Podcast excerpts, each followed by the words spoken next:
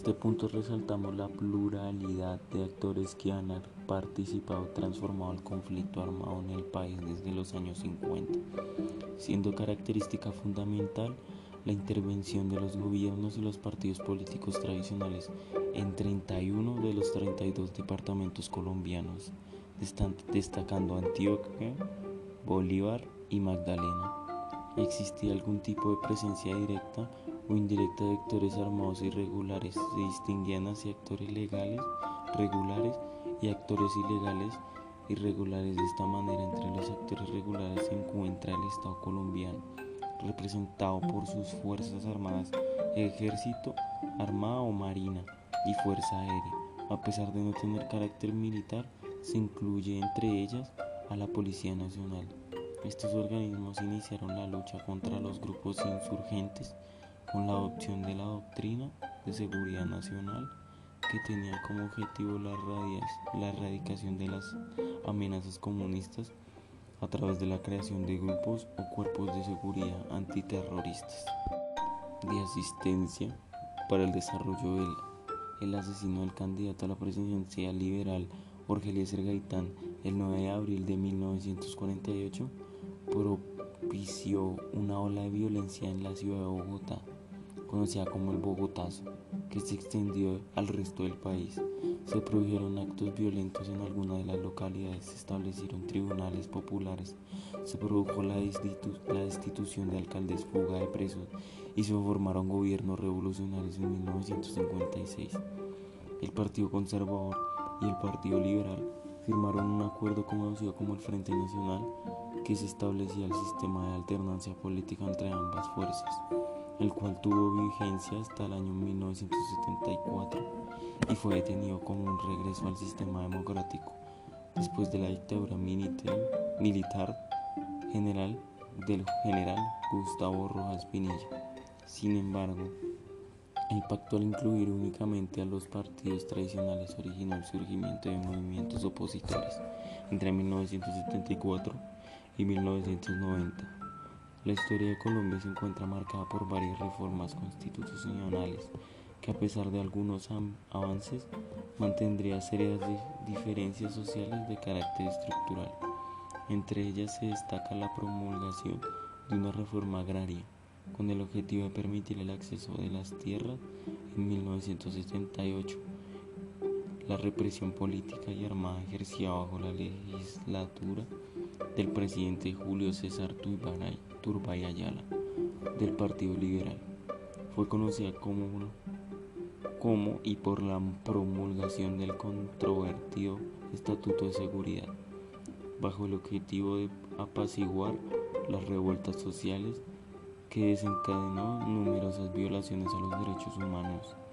El paralelo a lo largo de la década de 1970 se realizaron cambios drásticos en la política económica. Se redujo la intervención estatal, dando lugar a los procesos de liberación económica.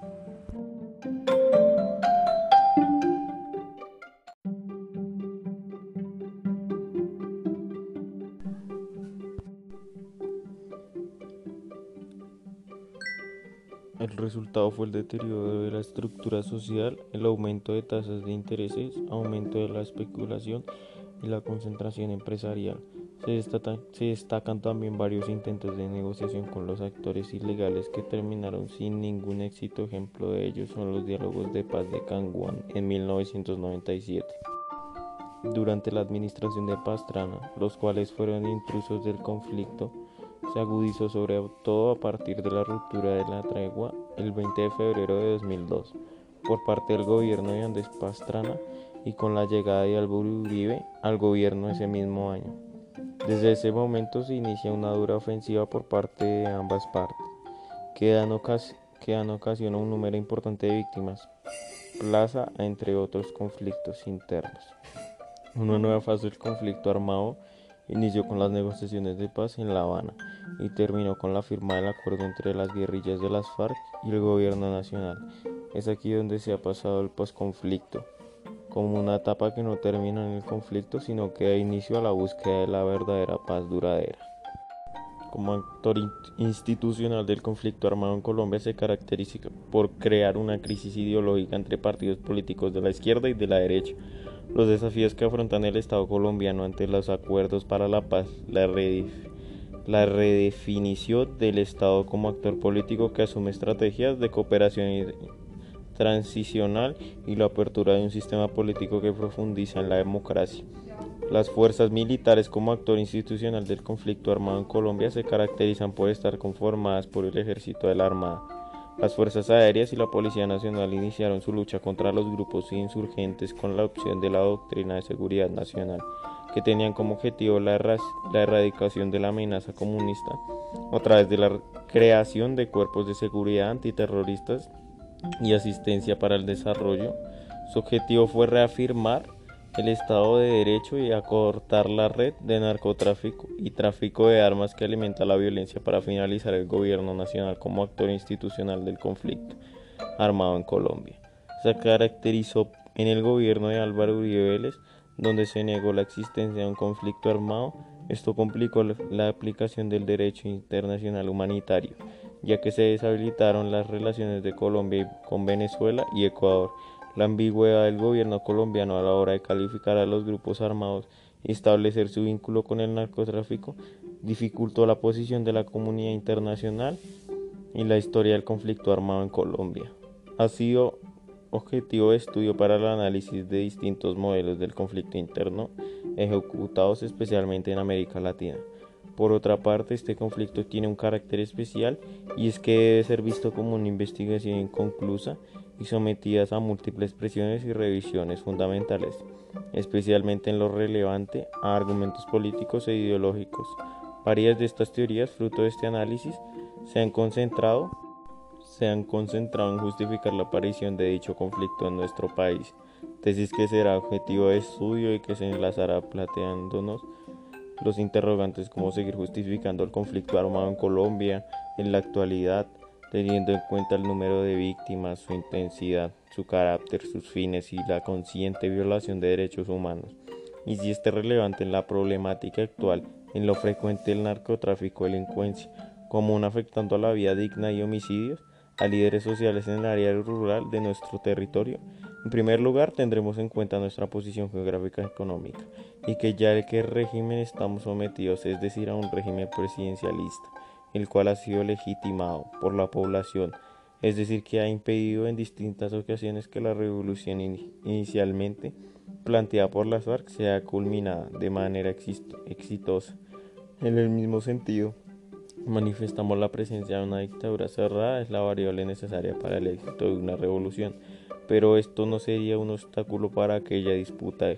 Se, se prolongará a través de décadas, ya que la prolongación indefinida de la confrontación indicaba que el Estado no habría solucionado este así ha sido Colombia la, la Colombia el conflicto armado. Esta guerra de guerrillas ha causado la muerte de 261.619 personas de acuerdo con el Centro Nacional de Memoria Histórica de Colombia aquellos grupos los cuales inclinarían sus maniobras exclusivamente a la, a la delincuencia y a la toma del cuerpo.